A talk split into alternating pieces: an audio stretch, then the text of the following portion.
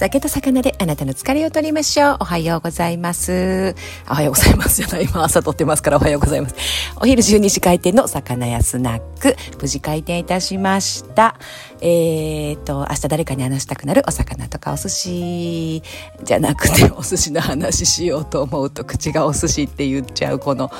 もうせっかちで脳みそと体がくっついてないんですよね。もう一回いきます。えー、酒と魚であなたの疲れを取りましょう。お昼12時開店の魚屋スナック。本日も無事開店いたしました。えー、明日誰かに話したくなるようなお魚と魚市場のお話が聞ける、そんな、えー、魚屋スナックでございます。こんにちは、築地もと申します。あ、言えました。えー、築地仲買に25年近くしてました元築地女子で、今は YouTube とかブログでね、あの、魚市場のお話とかお魚の話をしております。元築地女子でございます。YouTube は、えっ、ー、と、酒と魚でね、ちょっと疲れが取れる動画なんていうのをね、飲み歩き動画を出したりとか、ブログはお友達にね、聞かれた質問をブログにまとめるようにしております。魚市場に行く前にね、お魚を買おうかなっていう前にね、見ていただけたら、なんかお役に立てるんじゃないかと思う、えー、ブログが豊洲も築地もというのがありますので、なんか思い出して見ていただければと思います。今日はね、昨日の初競りのね、アナザーストーリーをしようと思います。まあそれにしても一日昨日賑やかでしたね。やっぱり豊洲の初、初競り、マグロの初競りっていうのは注目度が高いでしょうね。寿司三昧さんのニュース。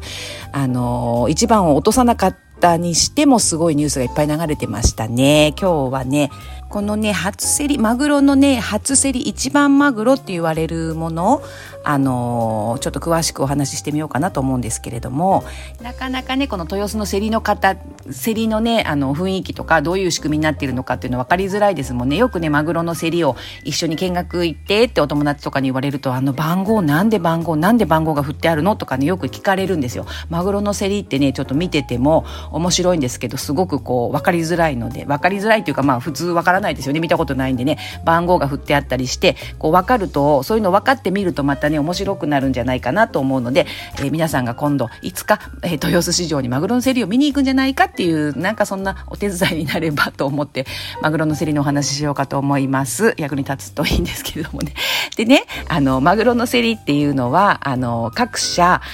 卸会社の競り人たちが自分たちのあの取引のある浜からね、えっ、と、漁師さんから呼んだマグロを、えっ、と、競り場に並べて、そのマグロに番号を振って、その番号順に競りが行われていくんですね。だから卸会社が5個あれば、その日の一番マグロも5つあるということなんですよ。なので昨日の一番マグロも5つあったんですね。そして、えっと、マグロの競りは同時に何箇所でも行われてるっていうことなんですよね。一つの競り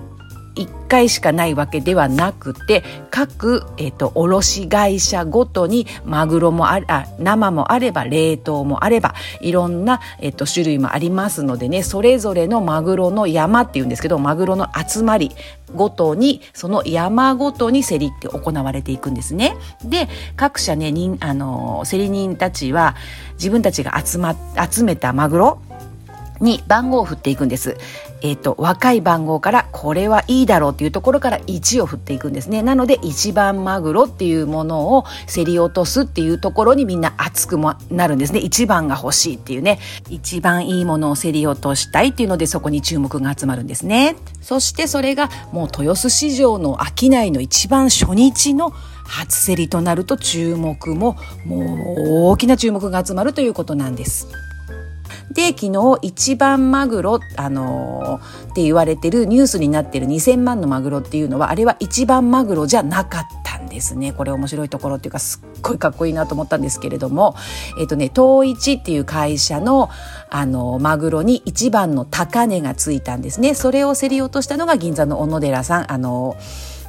マグロ屋さんで山行さんと一緒にあの小野寺さんと山行さんで山行さんが競り落としたんですけれどもなんとそれは東一という会社の3番目のマグロだったんですね。そこが私すっごい山行の社長さんかっこいいなと思ったんですけど会社の人間はこれが一番だろうと。会社の人間っていうのはその入家のね競り人の人のことですね。それだってやっぱりプロのね、目利きだから素晴らしい目利きをお持ちだと思うんですよ。もちろん素晴らしかったでしょ、その一番だって。でもね、これほんと皆さん言いますけれども、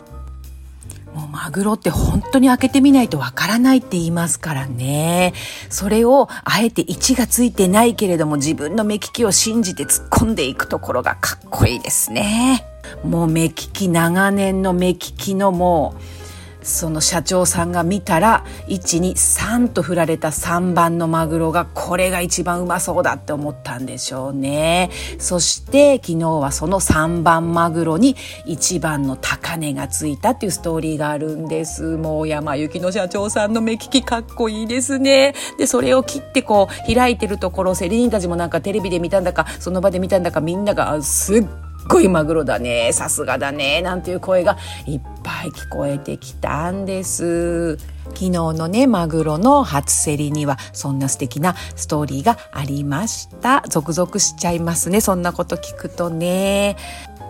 そんな素敵な仲買さんたちがいっぱいいる豊洲市場です。これからもね、本当に、誰に頼まれたわけではありませんけれども、全力で応援していきたいなと思ってます。